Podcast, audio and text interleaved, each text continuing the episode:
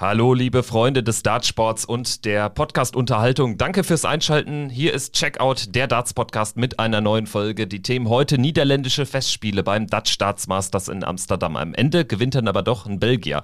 Die Teilnehmerinnen für das historisch erste Women's World Matchplay stehen fest. Außerdem haben wir noch ein Interview mit Ricardo Pietreczko für euch. Wir blicken voraus auf das European Tour Event in Trier am nächsten Wochenende und wir blicken sogar schon mal ganz weit voraus auf die Darts WM 2023.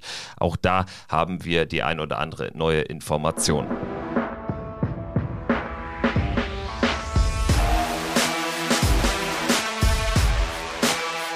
Hier ist Checkout, der Darts Podcast mit Kevin Schulte und Christian Rüdiger. Hallo, liebe Hörerinnen und Hörer. Schön, dass ihr eingeschaltet habt zu Folge 264 von Checkout der Darts Podcast. Powered by Sport 1. Dort könnt ihr uns natürlich wie immer hören in der Sport 1 App oder in der Web-Version von Sport 1, aber natürlich auch auf sämtlichen bekannten Podcast-Plattformen. Wenn ihr dort dann noch fünf Sterne hinterlassen könntet, wäre das wirklich fantastisch. Ein fettes Dankeschön an dieser Stelle schon mal vorab. Mein Name ist Kevin Schulte und ich begrüße natürlich wie immer auch heute Christian Rüdiger. Hi. Hallo Kevin, ich grüße dich. Ja, ich freue mich sehr auf die heutige Ausgabe. Ja, wir haben jetzt zwar kein Major, was unmittelbar ansteht oder was jetzt äh, gespielt wurde, aber es gab doch einiges an interessanten Entwicklungen am Wochenende, gerade wenn wir dann auf das Women's World Matchplay blicken, was ja bald ansteht und wo jetzt die Teilnehmerinnen äh, feststehen. Aber auch die großen PDC-Jungs ähm, haben ja am Oki gestanden und natürlich auch Fallon Sherrick beim äh, Dutch Starts Masters in Amsterdam. Freitag bis Samstag wurde das Ganze gespielt. Und äh, im Rahmen der World Series äh, müssen wir natürlich da ein ums andere Mal über Dimitri Vandenberg sprechen, denn der gewinnt nach Kopenhagen auch dieses World Series Event in Amsterdam. Damit bleibt er ungeschlagen auf den World Series in diesem Jahr. Zwei Turniere gespielt, beide gewonnen. In Australien, Neuseeland ist er nämlich nicht eingeladen worden. Also insofern Dimitri Vandenberg mit einem äh, perfekten Track Record auf den World Series 2022. In Amsterdam schlägt er gleich vier Lokalmatadoren, vier Niederländer mit Ron Mollenkamp, Jermaine Vatimena, Danny Noppert und im Finale dann Dirk van Dijvenbode. Insgesamt gibt er nur sieben Lecks ab und auch wenn man sich den Average anschaut, die Doppelquoten, es konnte nur den einen Sieger geben an diesem Wochenende.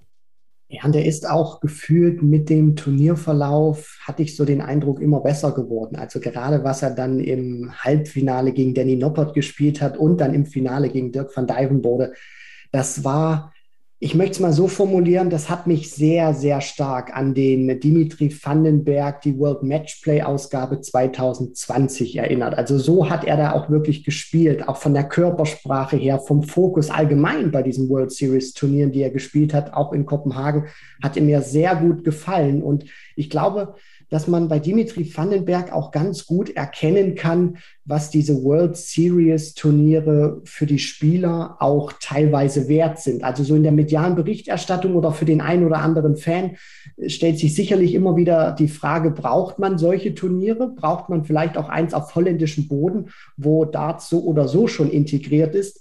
Aber im Beispiel von Dimitri Vandenberg sieht man wieder ganz gut, wie wichtig auch für diese Spieler solche Turniere sein können, weil er hat sich da wirklich so reingesteigert in dieses Turnier und er wollte das unbedingt gewinnen und er hat grandios gezockt. Ich würde auch sagen, Dimitri Vandenberg hat äh, dieses Turnier nicht unbedingt äh, als das genommen, als äh, das wir Dartsfans es häufig betrachten. Irgendwie so ein, so ein Zwischending, was irgendwie nicht so viele Leute interessiert. Nein, für die großen Jungs ist das natürlich eine wunderbare Möglichkeit, jetzt auch fernab von Major-Turnieren vor ziemlich vielen Zuschauern zu spielen und dann eben auch sich mit den Besten zu messen. Und in dem Fall hat Dimitri Vandenberg das Turnier sehr, sehr ernst genommen. Auch sicherlich ernster als der ein oder andere topgesetzte Spieler denn es war ja wirklich ein selten dagewesenes ähm, Ausscheiden der, der topgesetzten Jungs in der ersten Runde. Dimitri Vandenberg allerdings ist durchgekommen, ist durch dieses ganze Event gekommen, hat ausnahmslos niederländische Lokalmatadoren geschlagen und das in aller Deutlichkeit ja, dementsprechend der, der klar verdiente Sieger und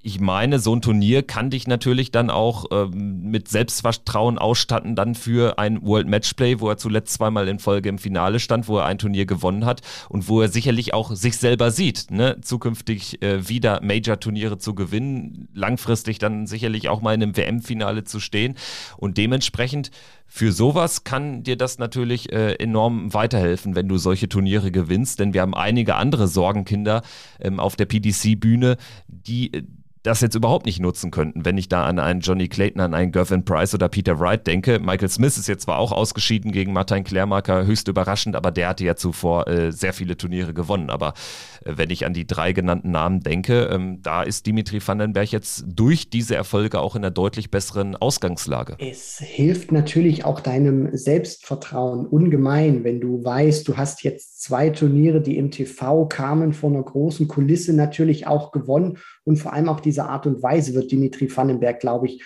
nochmal zusätzliches Selbstvertrauen zu den äh, ohnehin schon zwei Titeln, die er da jetzt gewonnen hat, nochmal äh, obendrauf kommen. Und es zeigt ganz einfach auch, dass er ich will jetzt nicht sagen, sich bewusst in Form bringt, weil natürlich möchte er dieses gesamte Jahr über immer wieder gut performen. Nur man weiß eben auch, wie unfassbar schwierig das eben ist dass du eben über zwölf Monate konstant dieselbe Leistung bringen kannst. Nur für mich erweckt es auch so ein bisschen den Eindruck, das World Matchplay kommt immer näher. Sein vielleicht Lieblingsturnier, weil er es eben zum ersten Mal gewinnen konnte, 2020, sein allererster Major-Erfolg dass er auch sich bewusst in diese Position bringt, weil das ist ein ganz wichtiges Turnier, was da auch auf Dimitri Vandenberg wartet. Er hat es vor zwei Jahren gewonnen, das heißt, das Preisgeld geht da raus. Er muss das verteidigen, er will es verteidigen, sonst rutscht er im Ranking weiter ab. Und das will er natürlich äh, partout vermeiden. Und deswegen ist das, was er da einfach spielt, großartig. Und es hat auch wieder gezeigt,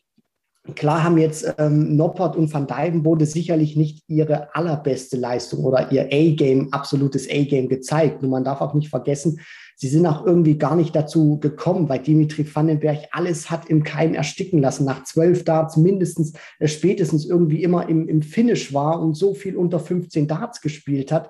Das war wirklich herausragend. Und er hat einfach wieder gezeigt, dass wenn er sein Spiel zusammenbekommt, Vandenberg, dann ist das nicht nur ein fantastischer Spieler, dann ist das ein Weltklasse-Spieler, der auch Leute wie Price, wie Wright, wie Van Gerven, wenn er wirklich so ein Niveau spielen kann, auch dominieren kann über Phasen eines Matches. Und wir reden halt immer noch über die Zeit bei Peter Wright auf dem Bauernhof wo er dann infolge dessen das Matchplay 2020, äh, dieses Matchplay ohne Zuschauer gewinnt, nachdem er wirklich da sein Spiel umgestellt hat Klar, es war jetzt nicht irgendwie die totale Erfolgsserie, dass er jetzt noch weitere große Titel gewonnen hat, das ist nicht passiert, aber er ist trotzdem nachhaltig ein besserer, ein anderer Spieler geworden. Und alleine diese extremen Konzentrationsphasen, die machen ihn schon einzigartig auch. Und es funktioniert, es hilft immer häufiger, so sieht man. Und gerade auch die, die Doppelquote, die ist ja herausragend. Also er spielt häufig so diese Steady Legs 13, 14, 15 Darts ohne dann irgendwie auch permanent irgendwie die 180 zu scoren oder so. Aber er schafft es halt häufig, dass ihm dann ein oder zwei Darts auf dem Doppelfeld auch reichen und dementsprechend gewinnst du dann die Partien auch gegen Spieler, die ja auch allesamt ordentlich mitgespielt haben. Also Vatimena, Noppert, Van Dijvenbode, alle stehen dabei guten 95 Punkten im Average. Sind immer nah dran gewesen, aber Vandenberg war dann immer halt so diesen Tick besser und das ist das, was ihn auszeichnet. Ja, allein genau das, was du eben auch äh, gerade ansprichst, Kevin. Wenn man sich nur mal dieses Finale anschaut, was er da gegen äh, Dirk van Dijvenbode gespielt hat. Ich meine, van Dijvenbode kriegt in diesem gesamten Match fünf Darts aufs Doppel, kann davon zwei nutzen, holt sich eben zwei Legs, verliert dann mit 2 zu 8. Aber das, das zeigt eben auch, dass Van Dijvenbode in diesem gesamten Spiel über diese zehn Legs im Prinzip äh, fast nur gescored hat weil fünf Darts in zehn, äh, bei fünf Darts aufs Doppel zu bekommen in zehn Legs, das ist nicht wirklich viel. Und das spricht dann natürlich auch wieder Bände für Dimitri Vandenberg, was er eben für ein herausragendes Niveau gespielt hat. Und auch wenn man sich dann nochmal ähm, auf die, die Checkouts besinnt. Ich meine, sein höchstes Checkout in dieser Partie waren 72 äh, Punkte gewesen. Und das spricht dann auch nochmal dafür, was der für eine brutale Scoring Power an den Tag gelegt hat, dass der eben so hoch immer gescored hat, so große Aufnahmen geworfen hat, dass der eben nicht gezwungen war, hier mal eine 140 rauszunehmen, eine 158 oder eine 132. Und das, das spricht einfach sehr, sehr viele Bände über das Spiel des Dimitri Vandenberg bei diesen gesamten ähm, ja, World Series Events, einmal in Kopenhagen und jetzt natürlich auch beim Dutch Starts Masters. Dann lass uns äh, gerne nochmal den Blick werfen auf die vielen niederländischen Spieler, die es zumindest ins Viertelfinale geschafft geschafft haben. Also das Viertelfinale fast ausnahmslos in niederländischer Hand. Neben Dimitri Vandenberg nur James Wade noch nicht aus äh, den Niederlanden dort im Viertelfinale gewesen. Sechs äh, von acht Startern also mit niederländischer Flagge und Michael van Gerven war nicht mal darunter. Also ein sehr interessantes Feld. Aber ja, das eben das Resultat eines äh, sehr kuriosen Freitagabends, als sich dann Martin Klärmarker gegen den Bullyboy durchsetzt. Dirk van Dijvenbode gewinnt gegen Peter Wright, wobei in meinen Augen war Wright da tatsächlich in der jetzigen Form Außenseiter. Ansonsten Mike Köfenhofen gegen Fallon Sherrick weitergekommen, jetzt auch nicht die große Sensation, aber zumindest ein Sieg von Fatimena gegen Clayton, ein Sieg von Voort gegen Price, die hatte ich alle nicht erwartet und natürlich auch der Sieg von Danny Noppert in einem wirklich tollen Match mit einem atemberaubenden ersten Leg gegen Michael van Gerven, das äh, war natürlich auch ein Statement. Ja, das spricht natürlich auch dafür, dass äh, diese World Series gerade jetzt bei diesem Turnier in den Niederlanden ein bisschen ja, verkehrte Welt ist im Vergleich zu dem, was man natürlich sieht, wenn man dann nach Australien oder nach Neuseeland jetzt geht. Da wird das wieder komplett anders sein. Also da wird, wenn sich da einer durchsetzt, wird das schon eine etwas größere Überraschung sein als jetzt hier. Natürlich, äh, damit ihr mich jetzt nicht falsch versteht, ist das schon eine Überraschung gewesen, dass sich Vatimena gegen Clayton durchsetzt. Aber wenn man sich jetzt hier mal dieses gesamte Feld anguckt, diese reinen PDC-Stars, so wie sie eben betitelt werden, die es dann mit den lokalen Matadoren aufnehmen, die dann allesamt natürlich in holländischer Hand sind. Das sind alles gestandene Leute, das sind alles gestandene Spieler, die du eben kennst, die auch schon hier und da wirklich einen guten Erfolg vorweisen konnten. Deswegen ist das World Series Event in den Niederlanden vielleicht das ausgeglichenste, weil du eben auch weißt, dass diese Contender, auch wenn das ja fast schon Witz ist, ein Danny Nopper zum Beispiel als Contender zu bezeichnen, aber so steht er dann eben mal im Buch, ist das dann eben keine so große Überraschung oder ist das vielleicht nicht so überraschend, dass sich dann eine Mehrzahl vielleicht an Holländern durchsetzt. Und die haben dann eben auch die, die Gunst der Stunde genutzt. Ich will es jetzt nicht allzu lang machen. Vatimena eben mit einem besseren Timing als Clayton. Die waren so beide auf ein und demselben Niveau. Und Vatimena hat eben diesen, diesen dieses Quäntchen mehr äh, Spielglück dann auch ein bisschen gehabt, den richtigen Schuss zur richtigen Zeit getätigt und das musste Clayton dann auch anerkennen. Und deswegen muss man schon sagen, das ausgeglichenste World Series Event hat vielleicht das versprochen, was es vornherein gehalten hat. Dennoch aber so sieht es aus und so ist auch ähm, ja im Prinzip die, die Tonalität der PDC. Ist das jetzt, glaube ich, kein Turnier, was man jetzt noch ähm, in, in der Zukunft häufig sehen wird, weil ich glaube, mit den World Series Events will die PDC einfach einfach andere neue Märkte erschließen und nicht eben schon bestehende stärken quasi. Dies hatte ja jetzt auch irgendwelche Sponsoring-Gründe und so, das, äh, weshalb man jetzt auch dieses Turnier äh, veranstaltet hat.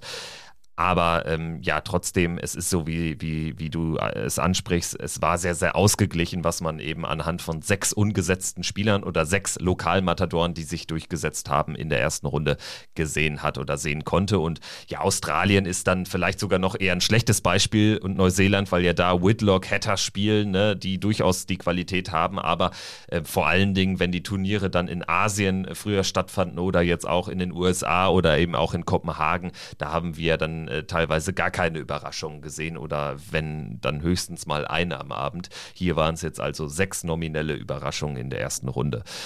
Wenn wir auf die Niederländer blicken, dürfen wir natürlich jetzt ähm, dieses Match äh, Van Gerven-Noppert äh, nicht gering schätzen. Also ja, Van Gerven verliert dieses erste Match nach seiner OP, aber er hatte sofort einen guten Touch. Also da hat man nicht gemerkt, dass er jetzt irgendwie großartig äh, wenig trainingsfleißig sein konnte in letzter Zeit. Also Michael van Gerven scheint weiterhin in der Spur zu sein, auf jeden Fall. Danny Noppert nur, das möchte ich nochmal lobend erwähnen, der ist auch einfach für meine Begriffe mittlerweile in der absoluten Weltspitze angekommen durch den UK Open Triumph. Da hat sich etwas gezeigt, was wir bei vielen Spielern gesehen haben, Espinel, Vandenberg etc.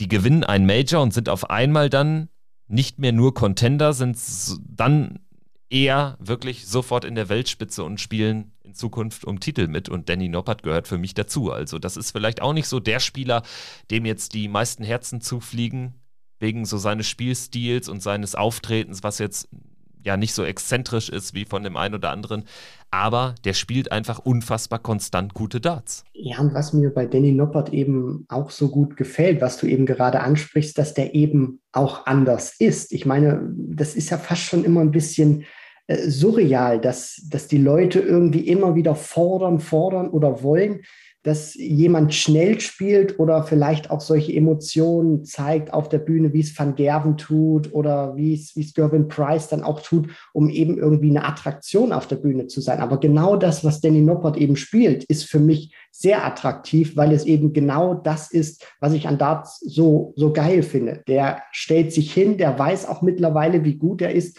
und der wirft auch herausragende Darts. Und was mir auch aufgefallen ist, nicht nur jetzt bei diesem Turnier, sondern in den vergangenen Wochen und auch Monaten, dass Danny Noppert sehr an seinem Wurf auch gearbeitet hat und an seiner Technik. Das kann man sehr gut erkennen an seinen Darts. Die stecken mittlerweile richtig fest im Board. Also es gab ja auch mal eine Zeit bei Danny Noppert, da hat er einen Dart reingeworfen und du hattest eigentlich die Angst, dass der sofort wieder rausfällt, weil die wirklich so gefühlt weich und so kurz drin gesteckt haben. Und mittlerweile ist das so ein schönes Wurfbild auch bei ihm. Die stecken sehr solide, er braucht da überhaupt keine Angst haben, muss da überhaupt auch nicht switchen oder so, was dann auch mal dem Rhythmus von seinem eigenen Spiel kaputt macht, sondern da merkt man auch wirklich, wie der sich spielerisch von seinen Fähigkeiten entwickelt hat, wie er an seinem Wurf gearbeitet hat. Und für mich, so ehrlich muss ich auch sein, ist das Stand jetzt ein ganz, ganz heißer Kandidat. Nicht nur wegen seines UK Open Erfolgs für die Premier League im kommenden Jahr.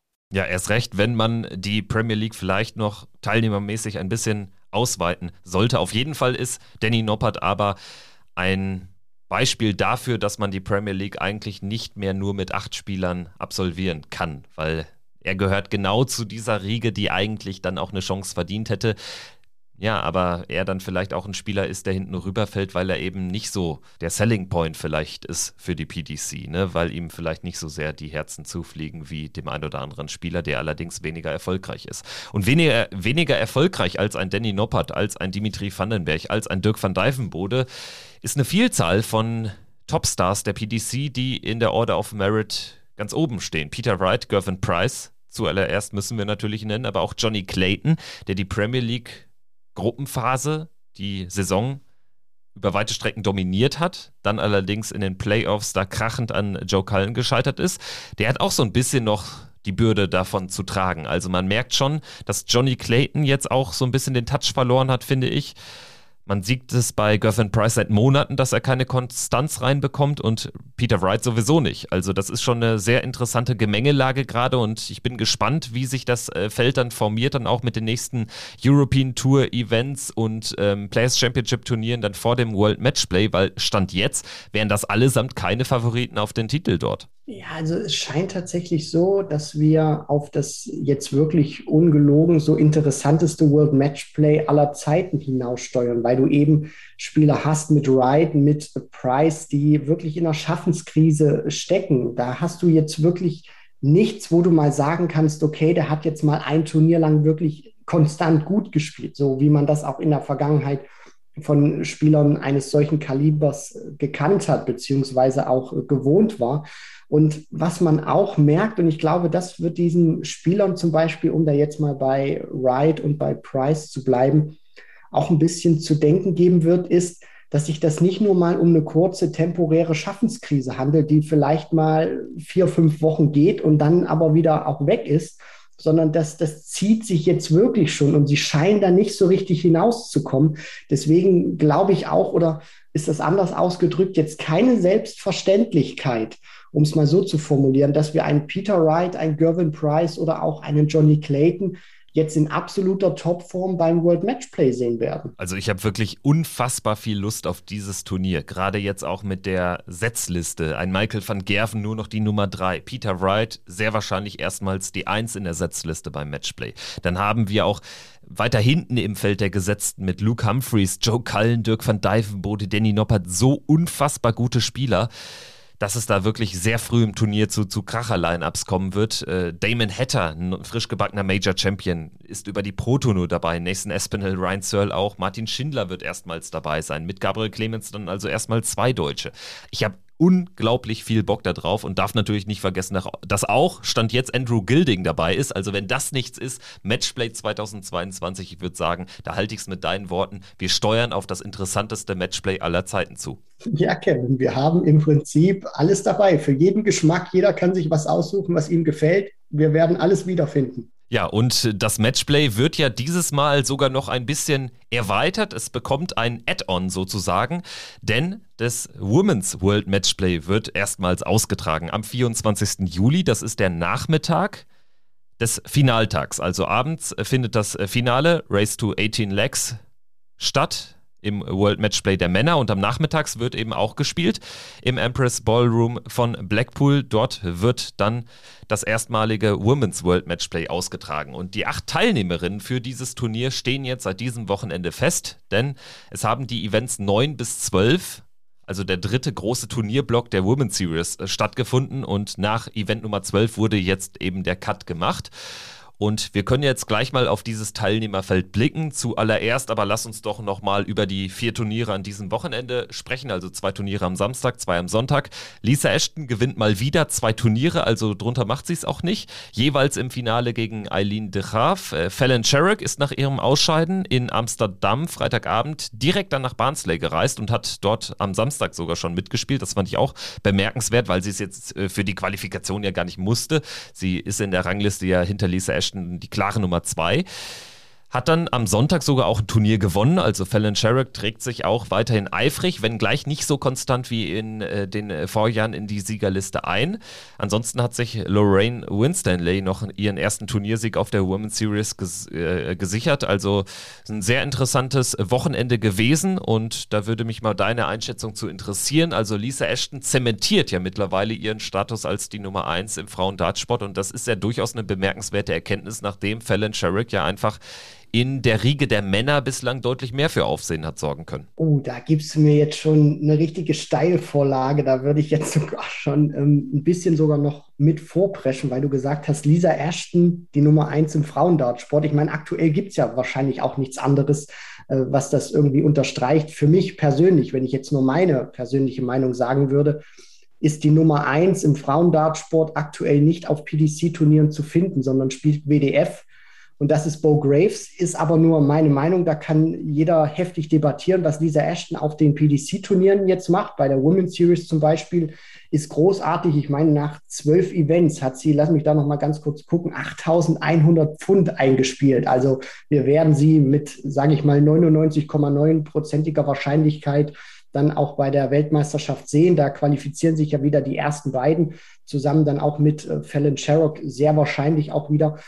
Also die beiden sind einfach sehr konstant unterwegs, weil sie einfach mindestens immer aus diesem Block oder aus diesem Wochenende mit mindestens einem Sieg rausgehen. Und was mich auch sehr gefreut hat, weil sie sich auch mal wieder belohnt hat für ihre harte Arbeit, das ist Lorraine Winstanley. Also, dass sie da auch ein Turnier gewinnen konnte, das war super. Damit hat sie auch wieder ordentlich dann Preisgeld gesichert. Und was eben ein bisschen schade war, ist, dass Trina Gulliver wegen äh, Krankheits- bedingten ähm, ja, äh, Gründen rausziehen musste aus der Women's Series an diesem Wochenende und somit es leider nicht geschafft hat zum Women's World Matchplay. Und dabei hatte sie ja eine sehr gute Ausgangsposition, weil sie eben analog zu Lorraine Winstanley auch schon ein Turnier in dieser Saison hat gewinnen können. Also äh, Lisa Ashton steht nach zwölf Turnieren bei sieben Turniersiegen. Drei Siege gingen an Fallon Sherrick und jeweils ein Sieg eben an Winstanley und Gulliver. Und ja, für Trina Gulliver jetzt ganz besonders bitter gelaufen, weil sie jetzt in der Order of Merit nur noch Elfte ist und dementsprechend nicht unter den Top 8 heißt Qualifikation für das Women's World Matchplay verpasst. Und darauf können wir ja jetzt mal blicken, wie sich das jetzt zusammensetzt. Also Lisa Ashton, die klare Eins, du hast es gesagt. Sie trifft in der ersten Runde dann in Blackpool auf die Schottin Chloe O'Brien. Die hat sich reingespielt in dieses Feld, ist eine ganz junge Schottin, 18 Jahre jung und sicherlich die klare Außenseiterin. Dennoch, ich glaube, sehr wichtig auch für den Frauendartsport, dass es immer mehr junge Frauen gibt, die dann auch auf diesem Niveau spielen können. Du hast mit Bo Graves natürlich vielleicht ja die beste Dame aktuell angesprochen, die aber eben die PDC-Events in diesem Jahr auslässt. Aber es zeigt sich eben auch, neben Bo Graves gibt es da noch einige wirklich richtig fähige Sportlerinnen. Wir haben auch äh, Katie Sheldon, die sich noch reingespielt hat, die junge Irin, richtig stark unterwegs. Also die hat mich durchaus auch begeistert.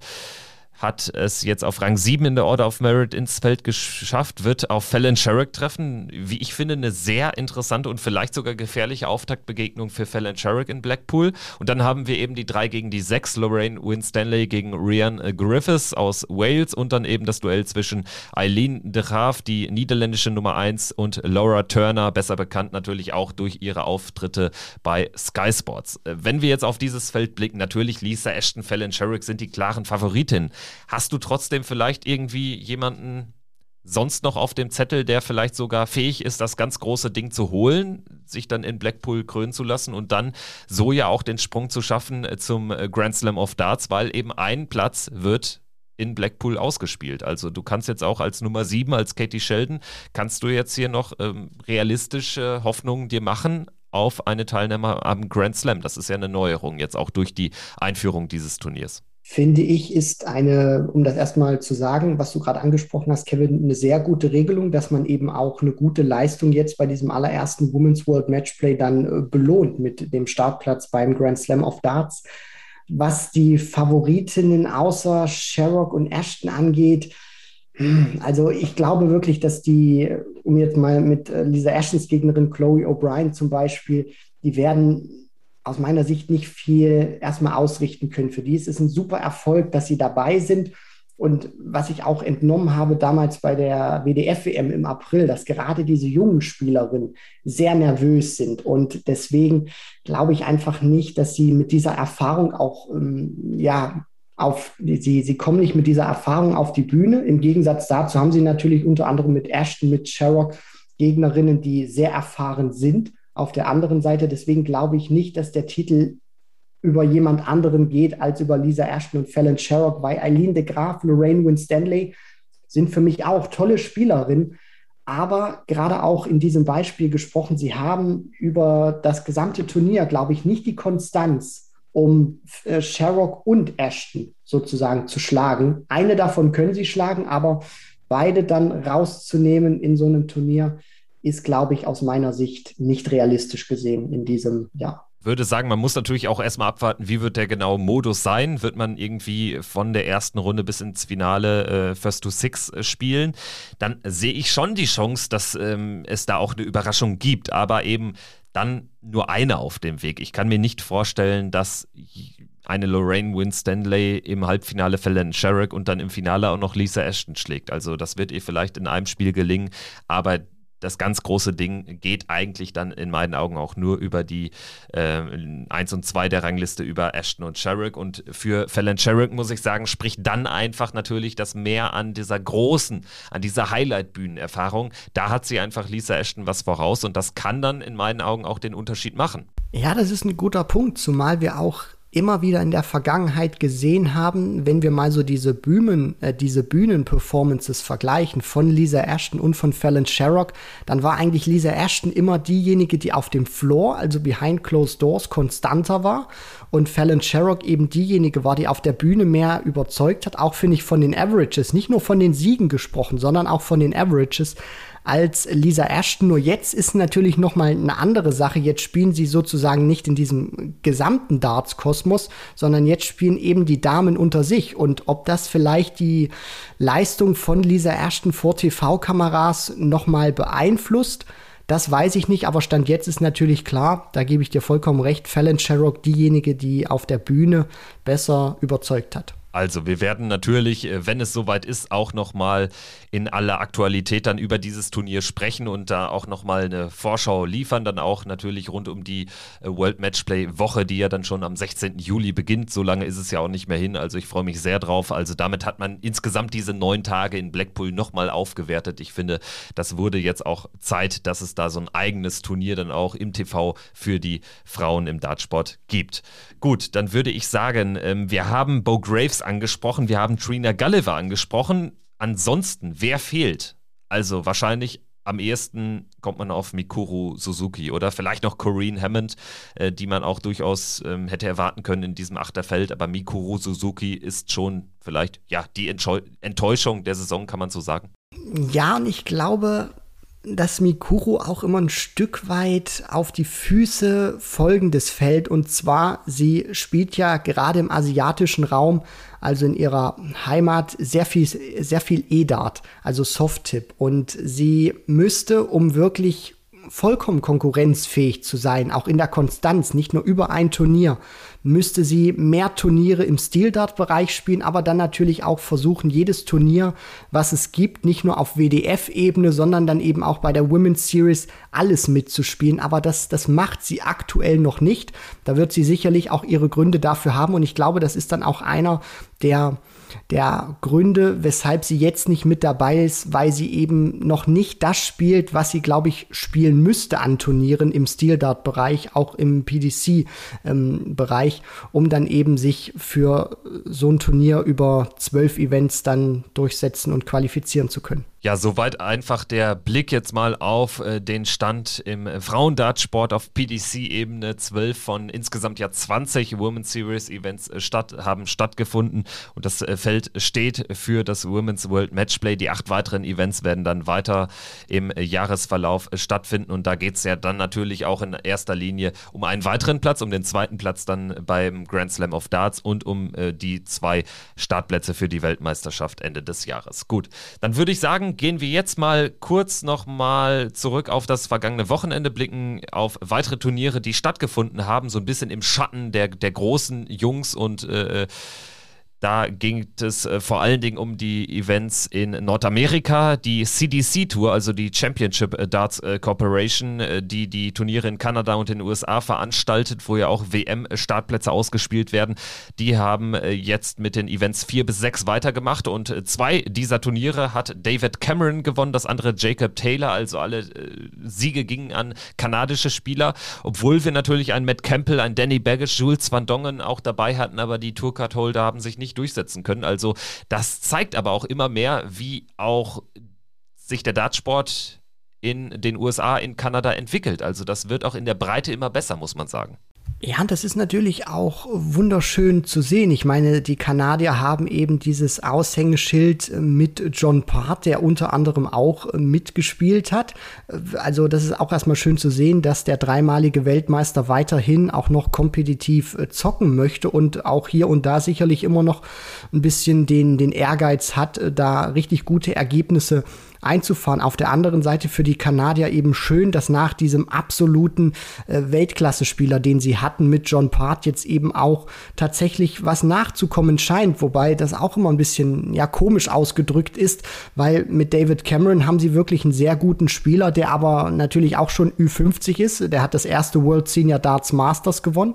Zeigt auch, dass er ein richtig toller Spieler ist. Aber allgemein muss man sagen, dass diese kanadische Entwicklung wirklich sehr gut ist. Also man kann da auch wirklich, und ich glaube, das ist der PDC auch sehr wichtig, dass sie gerade in diesem nordamerikanischen Raum wieder einen richtigen Topspieler haben wollen, dass du eben nicht nur in den USA gute Spieler hast mit Van Dongen, mit Baggish, mit Lorby, ähm, sondern eben auch bei den Kanadiern tatsächlich der eine oder andere lauert, der richtig gut spielen kann. Ja, man muss ja ehrlicherweise sagen, also die Kanadier, das zeigt jetzt nicht nur der Blick auf das vergangene Wochenende, auf die Turniersieger Cameron und Taylor, fernab eben der Tourcard-Holder Smith und Campbell. Die Kanadier stehen ja den Amerikanern in nichts nach. Also da gibt es äh, auch schon eine Menge an richtig kompetitiven Spielern und ich bin gespannt, wie sich dann auch diese Rangliste am Ende ähm, austarieren wird. Also wer dann auch die Tickets sich, sichern kann für den Alley Pally. In der Vergangenheit haben die Spieler aus dem nordamerikanischen Raum ja auch schon mal für die ein oder andere Überraschung, Stichwort Danny Baggish, oder für den ein oder anderen wirklich starken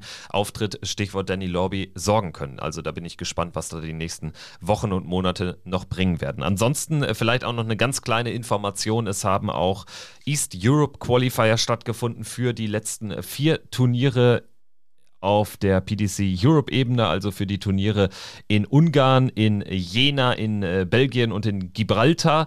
Und alle vier Quali-Events hat Karel Sedlacek, der Tscheche, gewonnen. Und das ist insofern interessant und auch deshalb jetzt mal ein kurzes Thema, als dass Karel Sedlacek damit äh, zu 99,9 Prozent für die EM qualifiziert ist, ohne eine Tourkarte zu haben. Und er ist auch sehr wahrscheinlich im Ellipelli dabei. Also das sieht richtig gut aus, wenn es jetzt richtig gut läuft und er bei den Major-Turnieren, bei WM, bei EM äh, sogar vielleicht noch eine Runde übersteht, dann kann es sogar mit der Tourkarte klappen, ohne dass er in die Q-School muss. Also das ist schon eine interessante Entwicklung und er wäre ja so ein bisschen oder er wandelt so ganz leicht auf den Spuren eines Christoph Ratajski, ohne jetzt so komplett äh, frei zu drehen und irgendwelche Proto-Events zu gewinnen. Aber du weißt, worauf ich hinaus will. Ja, genau, Kevin. Und es zeigt auch immer sehr gut, dass es sehr viele verschiedene Mittel und auch Wege gibt, um auf der Tour dabei zu sein, um sich trotz dessen, dass man keine Tourcard hat, zu TV-Turnieren spielen zu können. Christoph Ratajski war damals ein gutes Beispiel gewesen.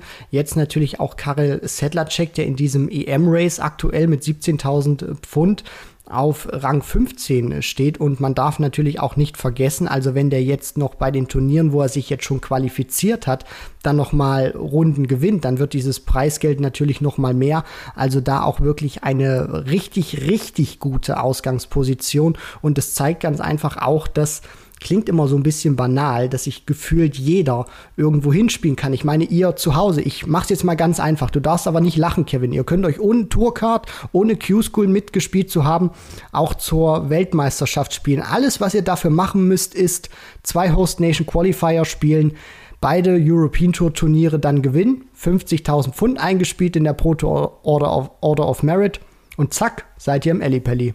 Christian, lass uns die Folge jetzt an dieser Stelle abbrechen. Ich muss ein bisschen trainieren.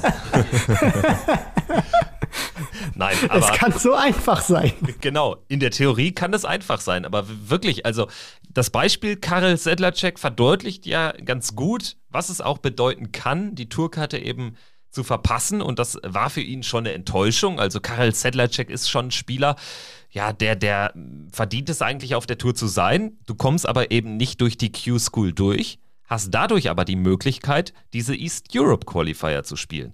Und seien wir ehrlich, er hätte niemals, ein Karel Sedlacek hätte niemals sich für, weiß ich nicht, neun oder zehn European Tour Events in diesem Jahr qualifiziert, wenn er den Tourcard Qualifier hätte mitnehmen können. Genauso wäre es übrigens bei einem Florian Hempel, nur mal als Beispiel. Mal angenommen, er hätte keine Tourkarte ja, wir hätten ihn bei sechs, sieben European Tour Events vielleicht sehen können, weil er durch den German Host Nation Qualifier durchgekommen wäre oder so. Ne?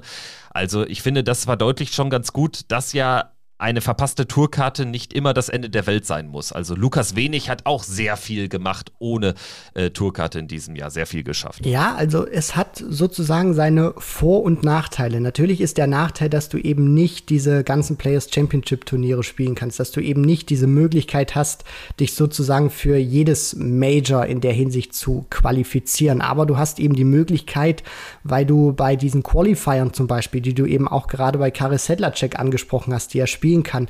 Da ist die Qualität natürlich hoch, aber sie ist nicht so hoch wie bei diesem Tourcard Holder Qualifier, und deswegen hat das alles seine Vor- und seine Nachteile. Du kannst auch sicherlich mehr spielen. Ich meine, ein anderes Beispiel ist unter anderem Jelle Klaassen. Der hat seine Tourcard verloren und der spielt im Prinzip alles das, was geht. Der versucht die Qualifier zu spielen, um sich auf European Tour Bühnen zu, ähm, ja, zu manövrieren. Alles das, was er machen kann, spielt er. Er spielt auf WDF-Ebene, hat da unter anderem auch die, die Dutch Open jetzt äh, gewonnen auf, auf der großen Bühne, dann im Finale. Der kann Challenge Tour mitspielen.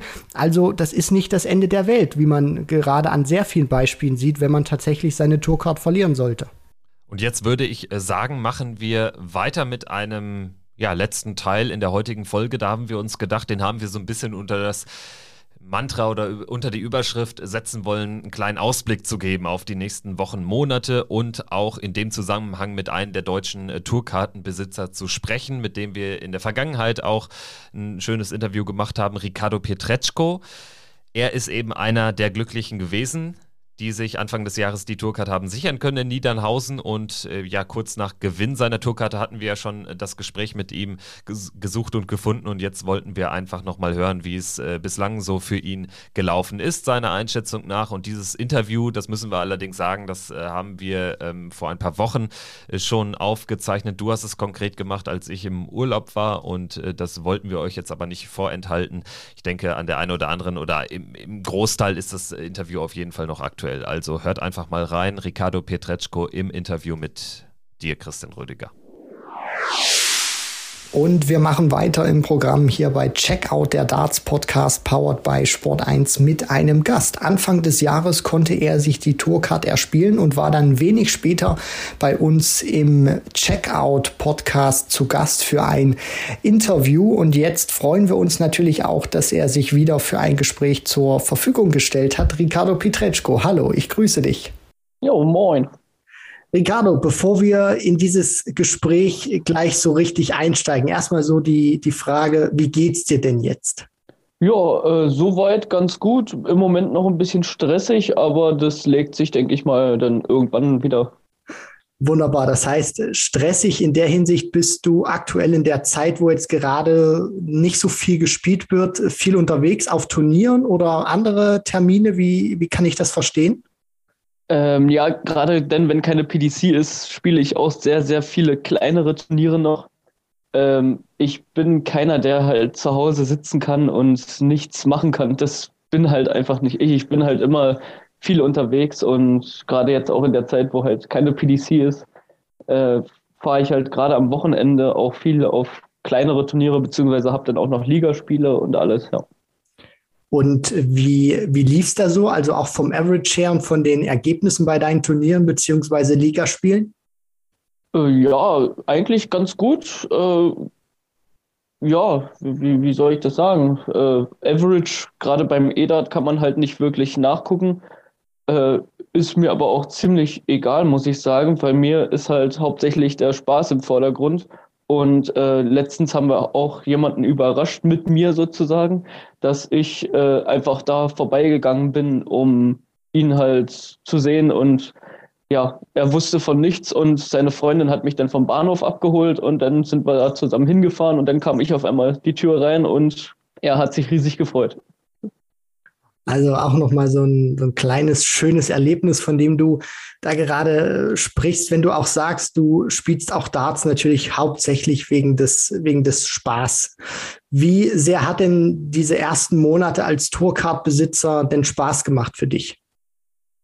Ähm, die ersten Monate, also ich muss sagen, die ersten Turniere waren schon sehr, sehr schwierig für mich, weil ich mich da erstmal reinfinden musste und ja, da war der Spaß eher so ein bisschen im Hintergrund, weil der Stress halt mit den ganzen Reisen gerade äh, die ersten zwei Monate war, wo, wo ich wirklich, weiß ich nicht, entweder jede Woche oder alle zwei Wochen wirklich mal rüber musste nach England. Äh, war für mich nicht leicht, gerade auch weil ich nicht gerne fliege. Und äh, ja, das, da musste ich mich erstmal so ein bisschen in die Sache finden. Aber jetzt inzwischen, glaube ich, habe ich, hab ich den Spaß langsam wiedergefunden und geht langsam wieder bergauf. Ja. Nimm uns da auch mal mit in deine ersten Reisen, gerade so zu den Players Championship Turnieren nach äh, UK. Wie ist das da auch so bei dir abgelaufen? Hast du das selber organisiert oder dein Management und hast du dich da auch mit anderen deutschen Spielern sozusagen verabredet oder abgestimmt, dass ihr dann zusammen äh, dorthin gereist seid? Ähm, die Reisen, die, äh, die organisiere ich alles selbst. Ich äh, fahre nach München zum Flughafen, fliege dann rüber, meistens nach Manchester, also eigentlich fast immer nach Manchester. Äh, dann meistens mit dem Zug dann nach Barnsley oder Wigan und dann muss ich weiterschauen. Ne? Dann Hotel, alles drum und dran. Ja, aber so organisationsmäßig mache ich eigentlich alles alleine. Und habe ich auch vorher gesagt, dass ich das alleine machen wollen würde, weil ich schon wissen will, mit welchem Flug ich fliege und welches Hotel ich bin und alles Mögliche. Und wie sieht das zum Beispiel jetzt auch mit den anderen Deutschen aus? Bist du da auch mal dann ab Manchester vielleicht? Hast du dir da, ich glaube, du, du musst dann immer noch ein bisschen mit dem, mit dem Taxi oder mit dem Auto dann fahren.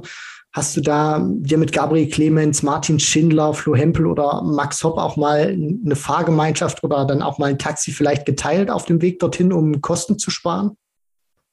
Ähm, ich mache das meistens so, dass ich, wenn äh, zu, zum Austragungsort beziehungsweise ins Hotel, dass ich äh, mit den Öffentlichen fahre, mit der, äh, mit der Bahn. Das ist für mich halt, ich sehe halt viel von der Welt und ich fahre gerne Bahn. Auch wenn es in England ein bisschen gewöhnungsbedürftig ist, aber es geht. in, inwiefern gewöhnungsbedürftig? Ich glaube, da musst du jetzt mal so ein, so ein paar ähm, Details noch ausplaudern für all die Zuhörerinnen und Zuhörer, die in England noch nicht mit der Bahn gefahren sind.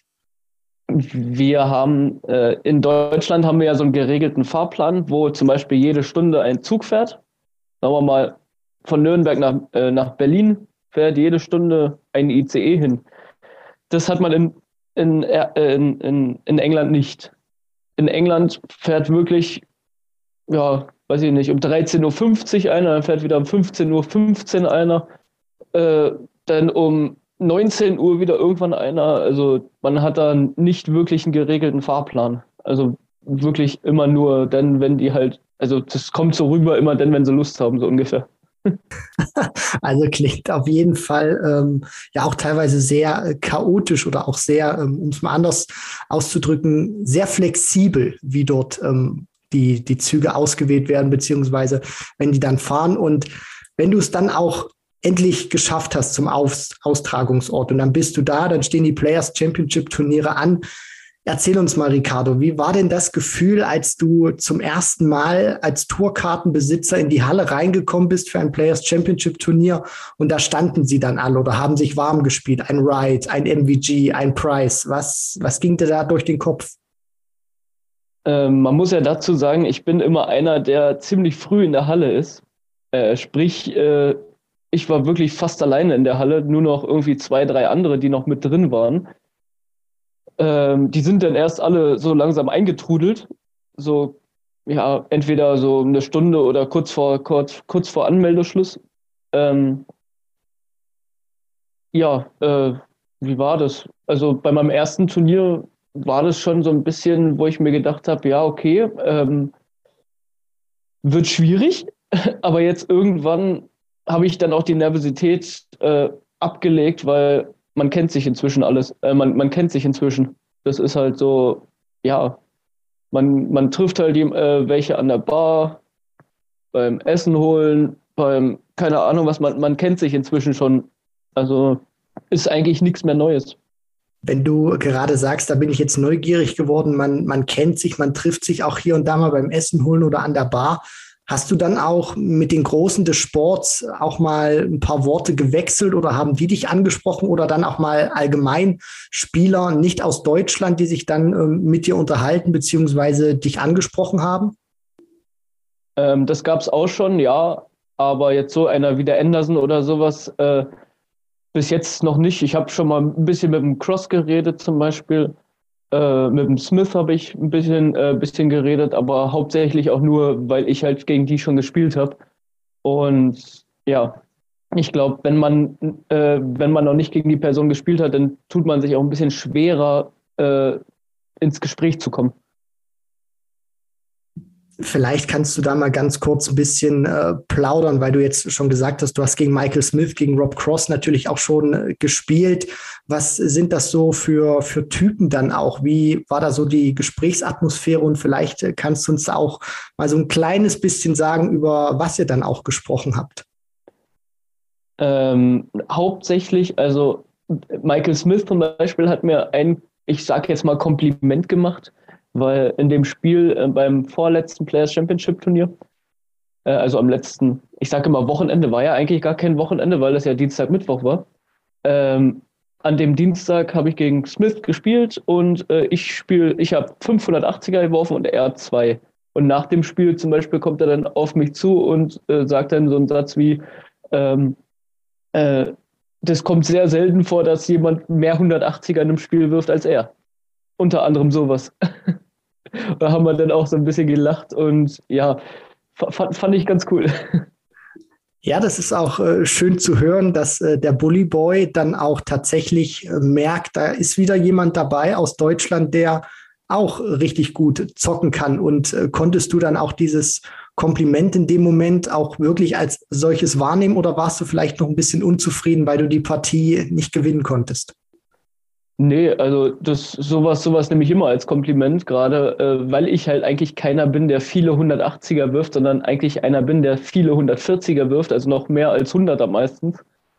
Ähm, nee, äh, das, ja, sowas, sowas sieht man sofort als Kompliment, finde ich. Ich mu musste, musste es erstmal kurz einordnen, aber so, ja, mit meinem gebrochenen Englisch konnte ich es dann auch ein bisschen verstehen. aber es geht schon, ich kann mich langsam auch äh, kommunizieren mit den anderen. Also das geht schon. Also wunderbar und auch schön zu hören. Ricardo Pietreczko hat, ist noch nicht mal ein halbes Jahr auf der Tour als Tourkartenbesitzer, beziehungsweise jetzt muss man eigentlich schon, schon so sagen, obwohl ist eigentlich, eigentlich Quatsch, Ricardo. Wir haben jetzt äh, Mitte, Mitte Juni. Du bist jetzt schon ein halbes Jahr dabei und hast ein Kompliment schon vom Bully Boy Michael Smith erhalten nach einem Match. Also das kann auch nicht jeder sagen, der ähm, gerade mal sechs Monate auf der Tour ist. Und wenn wir da mal über deine Players Championship Turniere so ein bisschen äh, detaillierter sprechen. Ähm, du hast jetzt schon mehrfach die zweite Runde erreicht. Wie zufrieden beziehungsweise unzufrieden bist du bislang mit deinem ähm, halben Jahr, was du auf der Tour gespielt hast? Also vor dem letzten, vor, dem, vor den letzten Player Championship Turnieren war ich nicht wirklich zufrieden, muss ich ehrlich sagen, weil ich halt nicht an das Spiel anknüpfen konnte, was ich eigentlich spielen kann. Äh, jetzt bei den letzten zwei Turnieren habe ich gemerkt, dass es auch anders geht, weil ich auch, wie, wie gesagt, wieder den Spaß dran gefunden habe.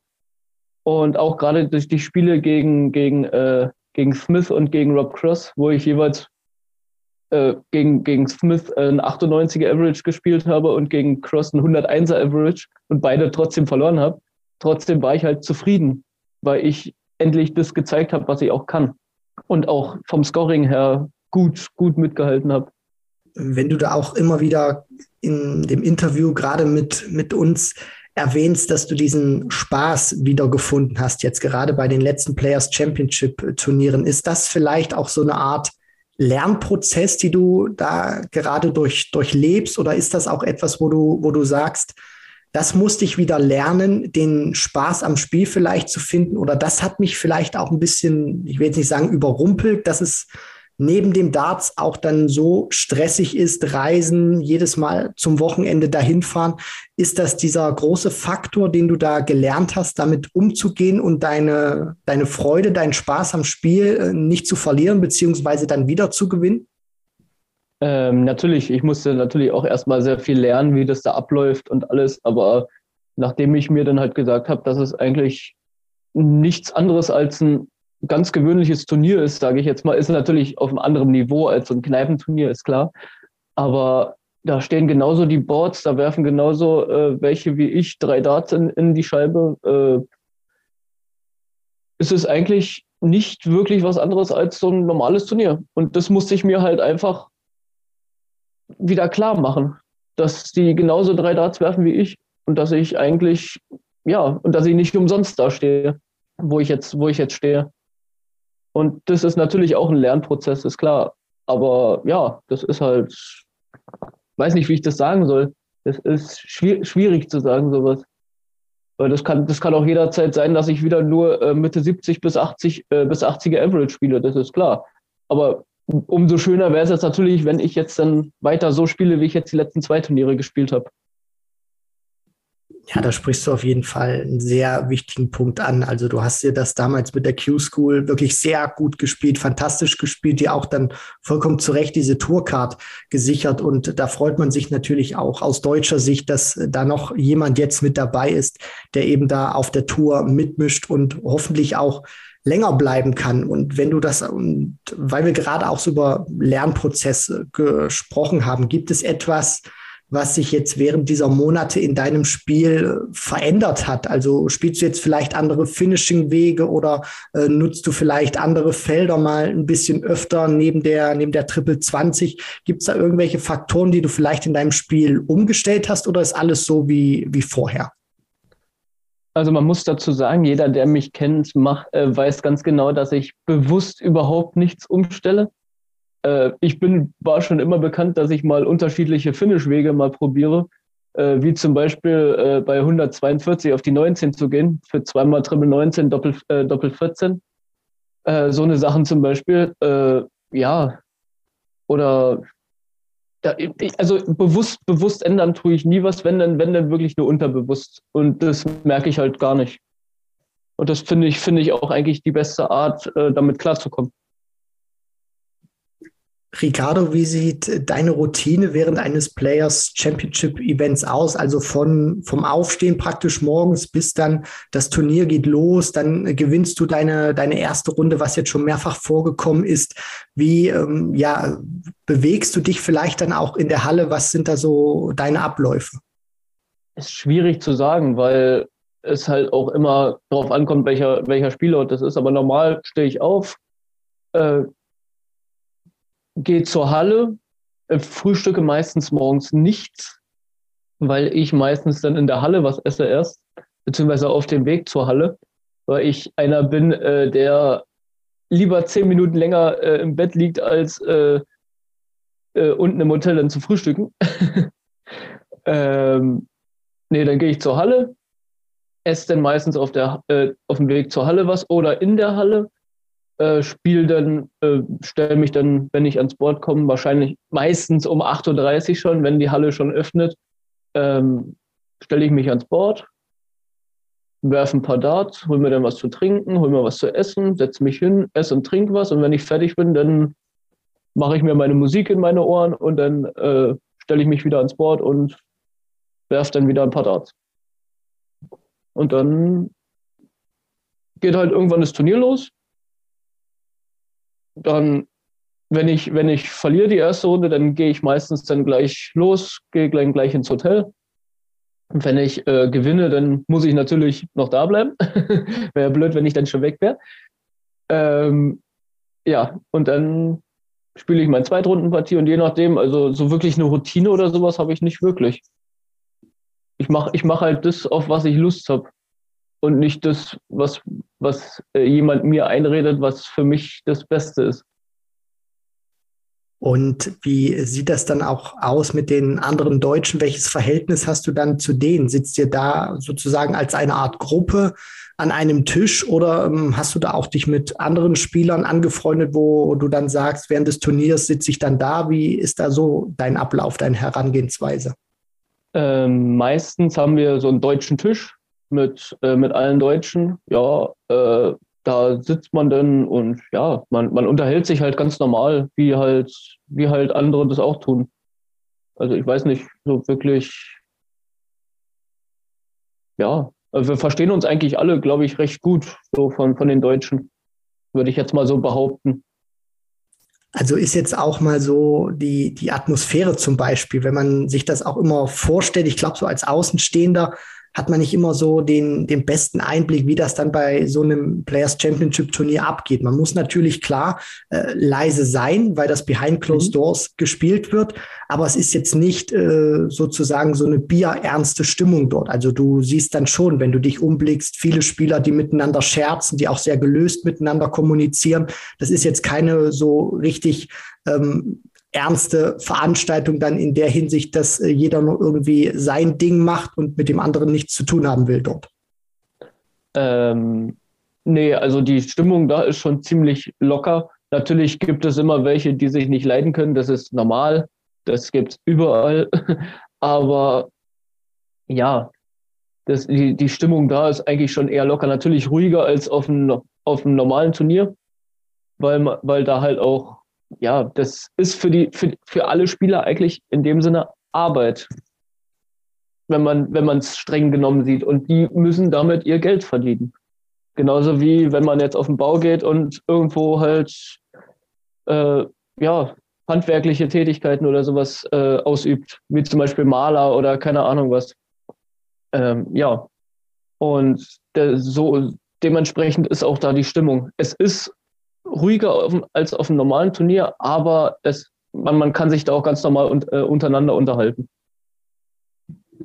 Ricardo, wenn wir jetzt noch mal ganz kurz so ein bisschen sprechen über den weiteren Verlauf des Jahres. Ich glaube, es ist immer ein bisschen schwierig, natürlich auch über Ziele zu sprechen, die man noch jetzt hat äh, im Jahr 2022. Aber wie ist jetzt so deine deine Herangehensweise für die nächsten Monate? Willst du irgendwann auch mal sagen, beim Players Championship Turnier würde ich jetzt gerne ein Boardfinale erreichen oder Players Championship Finals vielleicht? Also denkst du eine Qualifikation vielleicht für ein TV-Turnier mit dem PC Finance vielleicht? Wie, wie ist da so deine Herangehensweise jetzt auch für den, für den Rest des Jahres? Nimmst du dir konkret was vor oder sagst du einfach, ich will einfach nur Spaß am Spiel haben und äh, gute Darts spielen? Äh, dieses Jahr äh, rechne ich mir jetzt inzwischen nicht mehr so viel aus, muss ich ehrlich sagen weil ich doch die ersten Turniere nicht wirklich abliefern konnte. Wenn es jetzt passiert, dass ich wirklich mal ziemlich weit komme, dann könnte es sein, dass ich noch irgendwie zu den Players Championship Finals da irgendwie noch reinrutsche. Aber ich rechne mir dieses Jahr nicht wirklich was aus. Mein, mein Ziel ist eher so nach zwei Jahren. Wäre es schön, wenn ich zur WM fahren könnte, wäre jetzt aber auch kein Beinbruch, weil mein Hauptziel ist, äh, äh, was für mich äh, super wäre, wäre unter die ersten 64 zu kommen, dass ich meine Tourcard behalte. Das wäre natürlich mein Primärziel, was auch schon schwer genug ist. Ähm, nee, und ja, WM wäre schön, aber ich sage jetzt mal so, Hauptziel ist Top 64. Okay, bedeutet, bei dir ist auch die Planung mehr langfristig und in diesem Jahr sozusagen ähm, gut spielen, nochmal Spaß haben und einfach alles mitnehmen, was geht und dann im nächsten Jahr äh, nochmal richtig angreifen, um dann natürlich dieses Ziel, was du gerade formuliert hast, Top 64, dann tatsächlich in irgendeiner Art und Weise dann auch schaffen zu können. Genau. Okay, wunderbar. Also Ricardo, wir werden das äh, auf jeden Fall beobachten und würden uns natürlich auch freuen, wenn du deine Tourcard äh, behalten könntest nach den zwei Jahren, damit du weiter auf der Tour bleibst, weil gerade auch so diese Spiele, die man dann auch verfolgen konnte gegen den Bullyboy Michael Smith, das macht schon äh, nicht nur, glaube ich, beim Spielen für dich persönlich, sondern auch beim Zuschauen äh, Spaß. Und ich sage das auch stellvertretend für, für Kevin. Wir wünschen dir für die nächsten Monate, für die nächsten Turniere. Bald geht's dann auch äh, wieder los. Ist jetzt eine kleine Pause natürlich auch für euch ähm, Spieler, weil die ganz großen Jungs jetzt mit der World Series auch beschäftigt sind, dass du bei den nächsten Turnieren äh, richtig gute Ergebnisse einfährst. Oh, Dankeschön. Ich werde mein Bestes geben. Ne? Soweit also Ricardo Pietreczko, wie immer eine Freude mit ihm zu sprechen. Also das hört man auch raus. Äh, sehr, sehr lockerer, sehr umgänglicher Typ und ich denke, ja, der ein oder andere äh, wird äh, sich äh, sicherlich denken, ja, dem gönne ich schon noch äh, durchaus den Erfolg dann auch in den nächsten Jahren. Also das ist ein grundsympathischer Typ, ne?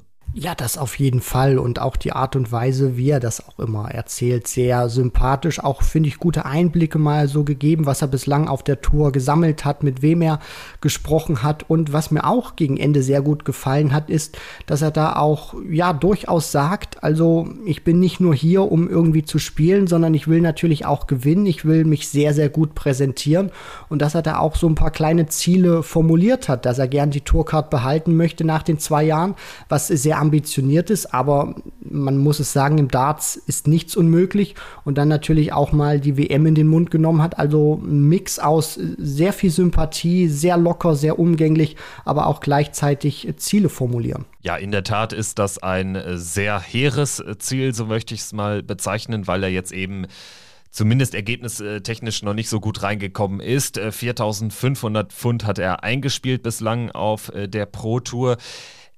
Man muss aber auch sagen, ich finde, er gehört jetzt nicht zu so einem Spielertypus, den wir auch immer mal wieder dabei haben, wo man sagt, yeah, was haben die auf der Tour verloren? Also dafür ist sein Standard schon zu häufig auch zu gut. Also er verliert auch viele Spiele sehr, sehr knapp. Demzufolge kann man da schon optimistisch sein, dass er sich auch im Verlauf der nächsten anderthalb Jahre stetig noch äh, wird verbessern können aus deutscher Sicht äh, hoffen wir das natürlich auch, aber er, glaube ich, kann das auch sehr gut einschätzen. Ich meine, er würde so ein Ziel oder sowas sicherlich nicht sagen, wenn er nicht wüsste oder auch nicht der Überzeugung wäre, dass da mehr drin ist. Und sicherlich wird er das ein oder andere Spiel auch mal bislang auf der Pro Tour verloren haben, wo er sich dann sagt, das hätte ich eigentlich nicht verlieren müssen. Deswegen, wenn er auch vielleicht ein Stück weit mehr das Spielglück bekommt, dass dann auch alles mehr zusammenhalten kann, die Fehlerchen abstellt, die er bislang gemacht hat, dann wird er da sicherlich auch nicht nur mal ins Boardfinale kommen, sondern kann auch einen richtig tiefen Run mal bei Players Championship Turnieren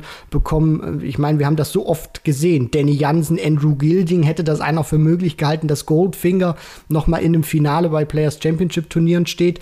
Ich nicht. Also es ist alles möglich und deswegen Ricardo Pietreczko maximalen Erfolg. Ja, Scott Williams müssen wir noch erwähnen. Das hatten wir auch in der letzten Folge, äh, ich glaube, gar nicht erwähnt. Das äh, ist komplett untergegangen. Scott Williams gewinnt ohne Tourkarte ein Event. Er ist der dritte in der Geschichte. Nach Christoph Ratajski müsste es gewesen sein und Joe Mernon. Korrigiere mich, wenn ich falsch liege. Aber das zeigt ja wirklich, du kannst auch mit einem 88er, 90er Turnierschnitt kannst du richtig weit kommen auf der PDC-Bühne. Brauchst aber natürlich an der einen oder anderen Stelle auch ein bisschen Glück. Gut, gut. Dann würde ich äh, sagen, wenn wir jetzt schon so ein bisschen über die Zukunft sprechen, über Ricardo Pietreczko gesprochen haben, da muss man natürlich sagen, es wird sehr schwer, über die Proto sich für ein Event zu qualifizieren, für ein großes Turnier. Äh, da äh, dürfte der Fokus dann eher auf den European Tour äh, Qualifiern liegen, die ja jetzt auch noch stattfinden werden. Nach Trier in der Woche werden zwei weitere Qualifier ausgespielt. Ansonsten, Ricardo Pietreczko kann mit seiner Tourkarte eben auch den Qualifier für den Grand Slam spielen, den Qualifier für die World Series Finals, sofern es dafür einen gibt, und hat natürlich hinten raus auch immer noch die Chance, sich für die WM zu qualifizieren. Und da ja, nach äh, Stand jetzt äh, sieht es wohl so aus, wird er natürlich auch dann die, die Chance bekommen, ähm, bei der PDC Europe mitzuspielen im Rahmen äh, der, der Super League. Und dort wird ja dann eben auch ein Startplatz ausgespielt. Schindler, Clemens, die werden alle nicht dabei sein, weil sie zu dem Zeitpunkt natürlich schon anderweitig qualifiziert sind. Also das sicherlich auch nochmal eine Chance, sich dann auch für, für das Jahreshighlight am Ende zu qualifizieren. Aber ansonsten, wenn wir jetzt so auf die nächsten Wochen blicken, wie geht es jetzt erstmal weiter? Freitag bis Sonntag wieder klassisches European Wochenende. Das neunte von 13 Events findet statt in Trier mit am Ende sind es fünf Deutsche, genau, ein großes Feld. Martin Schindler ist nämlich äh, qualifiziert und gesetzt als Nummer 16. Er tritt also erst am Samstag an, wahrscheinlich, so gehen wir davon aus, am Abend. Gervin Price ist die Eins. Da könnte es zu einem Achtelfinalduell zwischen Gervin Price und Martin Schindler kommen. Da hoffen wir aus deutscher Sicht natürlich darauf, dass Price vielleicht nicht die 117 im Average auspackt. Das wäre tatsächlich wünschenswert, weil man irgendwie immer so ein bisschen das Gefühl hat, wenn es dann gegen die Deutschen geht, dann äh, ja, finden sie plötzlich wieder zu ihrer Form. Aber allgemein natürlich auch äh, ist das wieder ein wichtiges Turnier für die Deutschen, aber auch für einen Gervin Price und deswegen ja, könnte das vielleicht sein, wenn es dann zum Duell kommt, Price gegen Schindler, dass wir einen verbesserten Iceman sehen werden. Dann haben wir aus deutscher Sicht äh, Gabriel Clemens und Florian Hempel dabei. Florian Hempel profitiert eben auch davon, dass Martin Schindler gesetzt ist und er dementsprechend dann als äh, zweitbester nicht äh, bereits gesetzter Deutscher dann auch diesen Startplatz bekommt für Trier. Gabriel Clemens, da ist Druck drauf, würde ich sagen, weil er bislang noch nicht so performen konnte auf der European Tour Bühne. Er hat natürlich Preisgeld 1000 1000 Pfund sicher, braucht aber natürlich einen Erstrundenerfolg, um dann auch mit dem Preisgeld in der Rangliste zu erscheinen. Und da ähm, hat er wirklich noch Nachholbedarf. Also Gabriel Clemens steht da ein bisschen unter Druck, äh, hat aktuell 5000 Pfund in der Rangliste. Der ähm, sollte da, wenn er es zur EM schaffen will, vielleicht das ein oder andere Spiel gewinnen. Aber zuletzt jetzt auch beim World Cup ja wieder deutlich besser unterwegs und auch in der Pro Tour ja zuletzt äh, fernab der European Tour Events zumindest äh, wieder äh, verbessert unterwegs gewesen. Ansonsten Host Nation Qualifier, wie fast immer in diesem Jahr, hassen sie Lukas Wenig und Dragutin Horvath. Und auch für die beiden ist es natürlich wichtig, vielleicht jetzt nochmal ein gutes Gefühl zu holen und äh, auch mal ein Spiel zu gewinnen. Gerade Lukas Wenig wird enorm unter Wert geschlagen, wenn wir sehen, was der spielen kann ja, da sind die Ergebnisse leider echt äh, ein bisschen merkwürdig. Er selbst weiß es am besten, hat es ja bei uns im Podcast auch geäußert, dass es auf der Bühne einfach nicht läuft oder nicht laufen will aktuell. Man wünscht es ihm so sehr, weil ich meine, sich da durchzusetzen bei diesen Host Nation Qualifiern, da alles mitnehmen zu können, alles abräumen zu können, was da wirklich zur Verfügung stand, das spricht auch für die Qualität eines Spielers. Und wenn er es jetzt auch schafft, auf der Bühne diesen einen kleinen Klickmoment zu finden, dann werden wir dann auch sicherlich einen formverbesserten Lukas wenig im Bühnenspiel sehen, weil behind closed doors sozusagen, da zeigt er es auch einfach schon, was er gerne auch auf der Bühne spielen möchte. Und bei Dragutin ist die Frage erstmal sensationeller Zocker nur die Frage, die sich dann bei mir stellt, ist, wie sehr hat er seine Nerven im Griff? Wie steht es um das mentale Kostüm von Dragutin Horvath? Wie ist es da bestellt? Wenn er das im Griff hat, dann wird es auch für die Gegner in der ersten Runde schwierig, wenn sie auf Brazzo treffen, äh, treffen sollten. Ansonsten muss man natürlich sagen, das Event noch äh, ganz, ganz wichtig auch im Matchplay-Race, denn es ist das letzte European Tour-Event vor dem Matchplay und es wird danach nur noch vier Players Championship-Turniere in der Woche darauf geben, die dann eben für das Matchplay-Race relevant sind und ähm, im Matchplay Proto Race aktuell sind da einige Spieler, die sich nicht haben qualifizieren können für Trier. Also die müssen natürlich hoffen, dass die Spieler vor ihnen äh, nicht zu sehr wegrennen, weil du kannst natürlich eigentlich mit einem European Tour, äh, mit einem guten Wochenende dort, kannst du mit weniger Siegen mehr gut machen. Und äh, da bietet sich jetzt die Chance für Mervyn King, der hat 6000 Pfund Rückstand auf die 16, steht auf 24, ist aber eben qualifiziert und ist natürlich schon ein Spieler, dem man mal so ein Viertelfinale zutrauen kann. Also für ihn ein ganz wichtiges Wochenende. Dann Scott Williams, der Mann ohne Tourkarte, gar nicht so weit weg von einem Matchplay-Startplatz tatsächlich, steht bei 29.250 Pfund und ist eben qualifiziert. Ansonsten ein Menzo Suljovic nicht dabei, ein Simon Whitlock nicht dabei, ein Vincent van der Voort nicht qualifiziert, Richie Erdhaus, Keen Barry, Ricky Evans auch alle nicht. Also die müssen alle hoffen, dass äh, es äh, möglicherweise eher ein Turnier äh, wird, wo sich die, die Top Guns dann weit nach vorne spielen und es da keine großen Überraschungen gibt, weil natürlich dann eben nur noch vier Players Championship Turniere vom 8. bis 11. Juli in Barnsley ausgetragen werden und danach ist der Cut gemacht für Blackpool für das Matchplay. Richtig, da ist sehr viel Pressure drauf. Deswegen ist so ein Turnier gerade für einen Mervyn King, den du da angesprochen hast, der natürlich wieder nach Blackpool reisen möchte als Spieler, nicht irgendwie sich das als Zuschauer anschauen möchte, egal wo, ist das sehr wichtig, weil jetzt kann er sich in eine gute Ausgangsposition bringen für dann eben noch die Players Championship Turniere, die dann noch mit einfließen und dann wird eben am 12. Juli dieser Cut gemacht.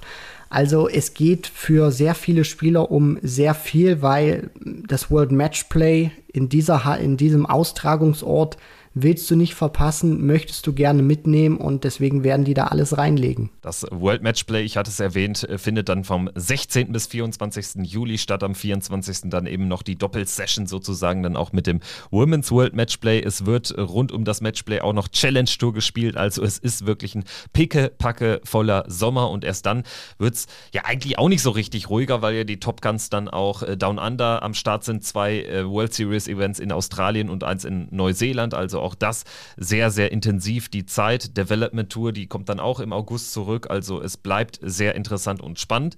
Und wir wollen jetzt aber nichtsdestotrotz nochmal den ganz großen Blick ans Ende des Jahres werfen und zwar Richtung Weltmeisterschaft. Da gab es ja jetzt letztens auch den, den Bericht der deutschen Presseagentur, dass äh, man bei der PDC darüber nachdenke, ja, die ähm, ja, die WM terminlich der Fußball-WM anzupassen. Denn da gibt es folgendes Problem. Das Fußball-WM-Finale findet am 18. Äh, Dezember statt, ein Sonntag, 16 Uhr deutscher Zeit müsste es sein. Und einen Tag zuvor das Spiel um Platz 3 an dem Samstag am 13. und 14. zwei Halbfinals. So, und jetzt hat man natürlich folgendes Problem. Wir alle wissen, zuletzt fand die WM immer oder wurde immer ausgetragen vom 15. Dezember bis 3.1.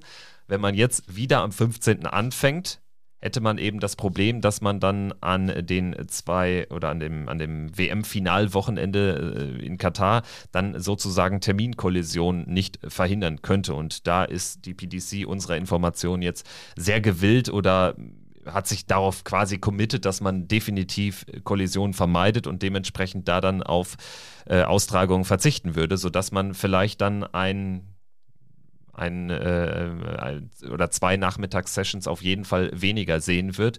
Die müssen allerdings ja irgendwann nachgeholt werden und da hat man dann das Problem, vor dem 15., 14. und 13. finden abends äh, Fußball-WM-Halbfinals statt, sodass es natürlich aus unserer Sicht, aus unserer Interpretation heraus vielleicht sogar eine Möglichkeit ist, am 11. oder 12. Dezember schon anzufangen, um dann eben diese Sessions ähm, nicht hinterher nachholen zu müssen. Ich kann mir nämlich ehrlich gesagt nur schwer vorstellen, dass man die WM nach hinten raus groß verlängert. Das halte ich jetzt nicht für die allerbeste Option. Ja, es gibt auf dieser Ebene natürlich äh, viele Dinge, die sich die PDC natürlich da auch durch den Kopf gehen lässt, weil wenn sie das jetzt sagt, wir, wir, fangen eben irgendwie später an und verschieben das nach hinten oder fangen irgendwie zum gleichen Zeitpunkt an, holen dann aber diese zwei, zwei Sessions zu einem späteren Zeitpunkt nach, dann verschiebst du das Turnier natürlich nach hinten. Das Problem daran ist natürlich, du lässt das sozusagen über die äh, Weihnachts- und äh, Winterzeit laufen. Das heißt dann natürlich auch, wenn du das Finale irgendwie am 5. oder 6. Januar spielst oder dann da zu Ende bist, dann haben vielleicht auch viele nicht mehr, nicht mehr frei, sondern sind dann auch schon wieder im Arbeitsalltag unterwegs. Das sind dann vielleicht auch nicht mehr so diese ganz großen Quoten, wie du sie vielleicht hättest, wenn du nach Silvester eben spielst an dem Abend oder dann eben 2., 3. Januar, wo die Menschen noch zu Hause sind, dann noch ihren Urlaub größtenteils genießen. Äh, das ist wirklich schwierig irgendwie zu sagen, wie man das machen kann. Ich hätte mir jetzt auch irgendwie mal ganz spontan im Kopf überlegt, vielleicht brechen sie da mal eine alte Tradition und sagen, dass man einen dieser, ähm, ja, dass man dann eben sagt, man, man macht die Weihnachtspause, die man da eben äh, eingeführt hat, äh, über die, die Feiertage, vielleicht ein bisschen kürzer, dass man eben sagt, man startet einen Tag früher wieder rein, als man das jetzt normalerweise immer gemacht hat, als die WM. Am Boxing Richtig. Day, 26. Richtig, genau, dass man eben irgendwie sagt, äh, man bricht da mal ausnahmsweise für dieses Jahr eine kleine Tradition, fängt da eben mal ein bisschen früher an, weil ich kann mir schon vorstellen, zweiter Weihnachtsfeiertag, Boxing Day, da hätten auch viele Lust, abends sich Darts reinzuziehen. Und ein weiteres ähm, Ding, das wollte ich dich jetzt mal ganz kurz fragen, Kevin, weil ich da nicht so im Bilde bin. Wie ist das denn jetzt äh, zeittechnisch? Also wie viele Stunden ist das denn jetzt der Unterschied in Katar gegenüber Deutschland? Na, also ich weiß nur, dass, dass das WM-Finale zu deutscher Zeit und auch dieses Spiel um Platz 3 um 16 Uhr stattfinden wird. Also die K.O.-Spiele bei der Fußball-WM in Katar werden zu deutscher Zeit um 16 und um 20 Uhr ausgetragen. Okay, das heißt, dann äh, hast du natürlich einen Worst Case und könntest sozusagen äh, zwar irgendwie eine Abendsession oder eine Nachmittagssession anfangen oder spielen, aber die Leute würden sich wahrscheinlich erstmal mehrheitlich äh, bei der Abendsession genannt 20 Uhr oder dann 16 Uhr, das würde sich dann eben zu sehr mit den Zeiten eben dieser Sessions im Darts äh, kollidieren. Vor allen Dingen, und das darfst du nicht äh, vergessen, wir haben natürlich mit der englischen Fußballnationalmannschaft, auch wenn sie jetzt aktuell in der Nation Nations League nicht performt, schon eine Mannschaft dabei, die jetzt auch realistischerweise weit kommt in Katar. So, und dann darfst du natürlich auch nicht unterschätzen, was es bedeutet, wenn England da irgendwie an dem Finalwochenende noch dabei sein sollte, wenn die im Finale stehen. Dann kannst du ja eigentlich ab mittags kannst du ja eigentlich nicht mehr Dart spielen, weil dann der komplette mediale Fokus und der Fokus der Menschen schon weit vor Anstoß auf diesem England-Spiel liegen würde. Das muss man ja auch bedenken. Gewinnen die am Ende, dann ist ja quasi auch die Abendsession dann schwierig äh, äh irgendwie medial zu hypen, natürlich. Ne? Also ich glaube, aus PDC-Sicht wäre es fast gut, wenn die Engländer irgendwie im Viertelfinale ausscheiden in Katar. Ne? Weil natürlich genau dieser Unique Selling Point, den die PDC Darts WM häufig hat, eben das sonst fußballtechnisch gerade sehr, sehr wenig stattfindet in der Phase schon, schon recht, erst recht keine Weltmeisterschaft, dass der so ein bisschen flöten geht, die Gefahr ist ja in diesem Jahr dann schon da. Richtig, und ich glaube, dass die PDC sich auch wirklich sehr, sehr große Gedanken natürlich auch macht, wie sie das in dieser Anfangsphase, das dürfen wir jetzt natürlich auch nicht äh, vergessen. Also es wird jetzt die, die Anfangsphase dieser Weltmeisterschaft werden, der Darts-WM. Was dann hinten raus ist, wenn die WM, die Fußball-WM in Katar vorbei ist, da kann dann die, die PDC einfach ganz normal dann im Prinzip weiterlaufen lassen, weil dann ist eigentlich der normale Rhythmus, die normale mediale Präsenz auch wieder hergestellt. Aber was eben noch, solange dieses Turnier läuft, ist es eben schwierig dann zu gucken, wie kann man sich positionieren, auch von den Sendezeiten, von den Sendetagen, dass das eben nicht mit Fußball äh, kollidiert, weil man kann eben nicht davon ausgehen, was du eben schon richtig gesagt hast. Wenn ich das jetzt mal an meinem Beispiel machen würde, wenn jetzt meinetwegen das WM-Finale geht jetzt äh, irgendwie 20 Uhr los oder machen wir es mal mit der, mit der Nachmittagssession 16 Uhr. Und angenommen, ich möchte jetzt Fußball unbedingt gucken, dann würde ich die Nachmittagssession im Dart so lange laufen lassen, bis der Anstoß kommt. Das machen aber, aber du kannst ja nicht davon ausgehen, dass dann jeder so ist wie ich, sondern die, die treffen sich dann vorher schon irgendwie, ähm, bringen sich schon in, in Stimmung, schon Stunden vorher. Und deswegen ist das natürlich auch ein Punkt, den du da nicht eins zu eins dann übertragen kannst. Und das ist eben auch die Schwierigkeit. Und gerade wenn dann eben die Engländer sehr weit kommen sollten oder eben auch die, die deutsche Mannschaft. Also da würde natürlich auch mehrheitlich sagen, ich gucke Fußball ähm, und lass mal Darts dann eben für ein oder zwei Tage aus. Und das ist dann eben die große Schwierigkeit, vor die die PDC steht. Aber ich denke, sie werden das gut lösen. Oder ich habe zumindest die, sehr große Hoffnung, dass sie das gut lösen, weil wenn sie eins können, dann ist es wirklich äh, ja, Events veranstalten und da auch wirklich das Bestmöglichste äh, für sich herauszuholen. In diesem Sinne, was lernen wir mal wieder daraus? Auch unter Darts-WM-Gesichtspunkten ist die Fußball-WM in Katar eine ganz schlechte Idee und da gibt es noch viel gewichtigere Gründe, warum die Fußball-WM in Katar eine schlechte Idee ist. Also dieses Turnier, mein Gott, schafft nur Probleme. Gut, ich würde sagen, Christian, ähm, wir haben jetzt hier einen ziemlich wilden Ritt hingelegt, hat äh, viel Spaß gemacht und an dieser Stelle denke ich aber auch, können wir einen Cut machen für heute. Wir melden uns dann nach Trier natürlich wieder, schauen dann vielleicht nochmal auch ein bisschen intensiver auf das Matchplay Race, bevor es ja dann eben wirklich in die finale Phase geht. In der Woche nach Trier werden ja dann vier Turniere on Block stattfinden, plus noch einen äh, vorgelagerten äh, Tourcard Qualifier für äh, zwei weitere European Tour Events. Also das ist auch nochmal sehr intensiv, werden wir alles hier auch im Podcast natürlich begleiten und aufbereiten. Danke euch fürs Zuhören, liebe Hörerinnen und Hörer, und schaltet wieder ein, wenn es heißt Check Checkout der Darts Podcast. Ciao. Ciao.